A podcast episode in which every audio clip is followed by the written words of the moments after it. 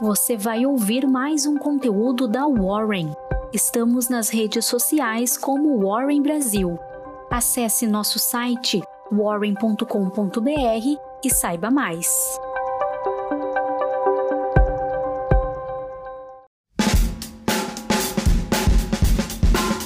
Olá, bom dia. Eu sou Ludmila, sou especialista em investimentos aqui na Warren.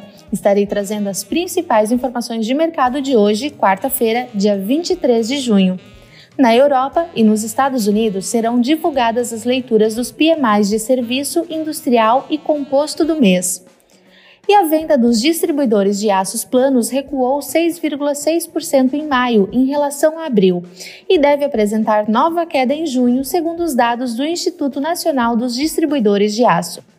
Jerome Powell, presidente do Fed, afirmou que os impactos podem durar mais que o previsto, mas que acredita que os empregos mostrarão recuperação nos próximos meses.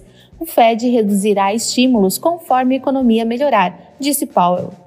E a ata do Copom vem em linha com o comunicado realizado na quarta-feira da semana passada. O documento reforçou a inclinação de uma alta mais acelerada da taxa Selic no curto prazo e o Ibovespa encerrou o dia no vermelho, perdendo os 129 mil pontos. Após a ata do Copom sinalizar um aumento de um ponto percentual na próxima reunião em agosto, as ações sensíveis ao comportamento da taxa de juros, como o setor imobiliário e de varejo, puxaram o índice brasileiro para baixo.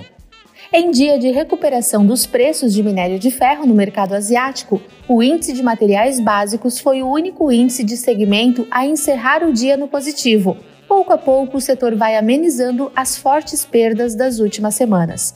Entre as siderúrgicas e mineradoras, a Ferbasa e a Bradespar tiveram as maiores altas do dia.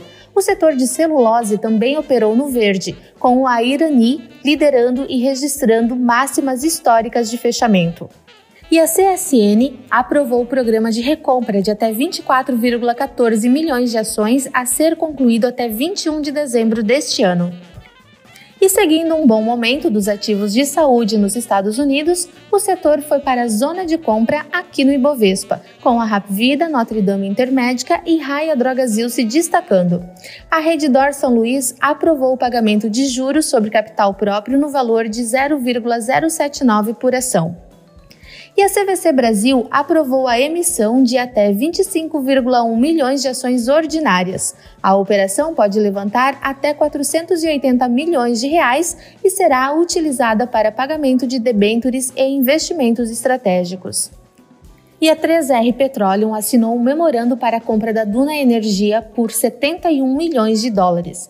A São Martinho registrou lucro líquido de 207,4 milhões de reais no quarto trimestre fiscal, bem acima do consenso de 88 milhões.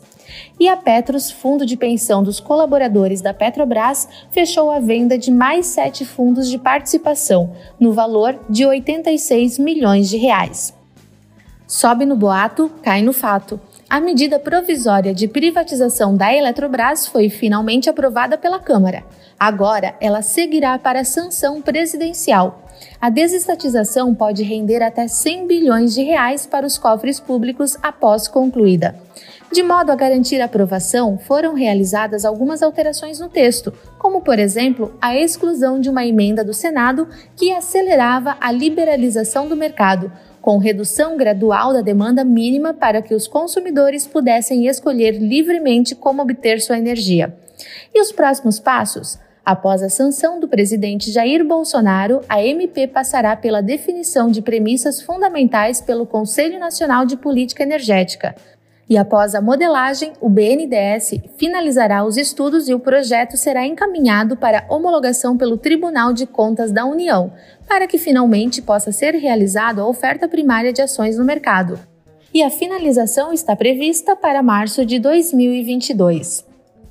Wall Street acompanhou de perto as falas do presidente do Fed, emanando otimismo com a recuperação econômica e reafirmando que a inflação é temporária. Os três principais índices norte-americanos encerraram o dia em zona de compra.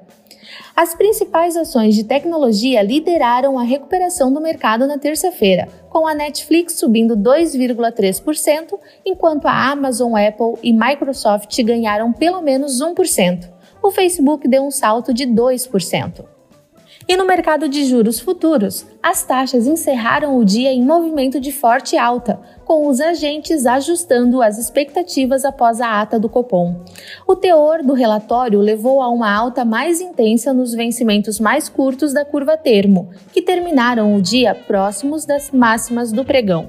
E a volatilidade está de volta.